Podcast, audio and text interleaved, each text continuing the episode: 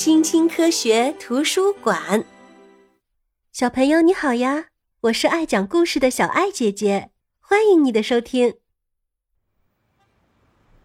这是一片空地，杂草丛生，四周都被栅栏围了起来，墙上写着“禁止入内”。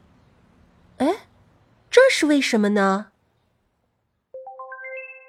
原来啊，是有人决定要在这里给自己建房子啦。小朋友，快来跟着小爱姐姐，我们一起去看一看吧。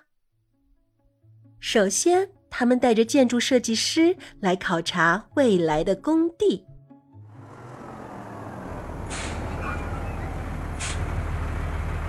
第二天一早，一辆辆的卡车就开进了工地。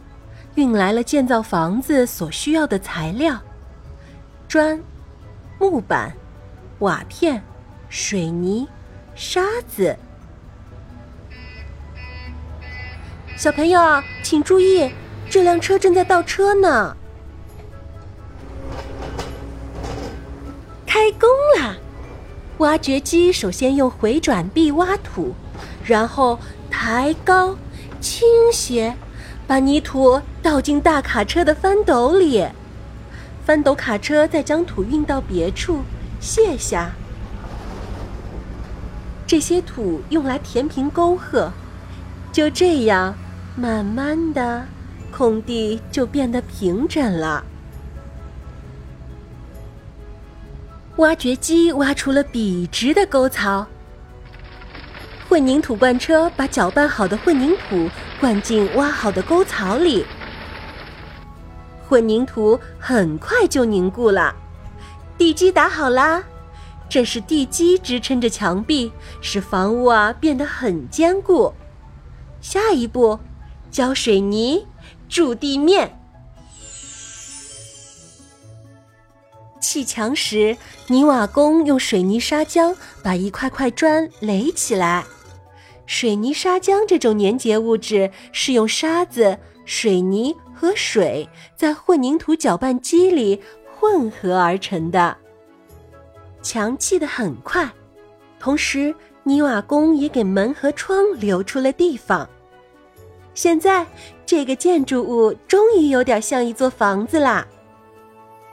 小朋友，你注意到这个有趣的小板房了吗？这是建筑工人们居住的工棚，每天工人们在这里吃饭、休息和洗澡，在工棚外面还修建了厕所呢。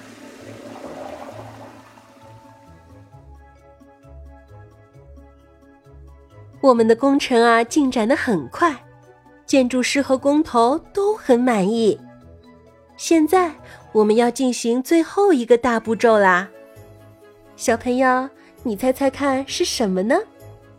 往房顶上看一看。对啦，就是建屋顶。在木质的屋架上，屋顶工人为房子添上瓦片。但是啊，如果赶上天气特别糟糕的时候，所有的工程必须停下来，工期啊就要延后了。屋顶终于搭好啦，我们快进去看一看吧。房子啊，就像一个空心的立方体。我们现在要做的是处理它的内部空间。你看，石膏板安装工搭起隔墙板，可以分隔出不同的房间。而木工在那里安装楼梯和门窗。这回啊，轮到专家上场了。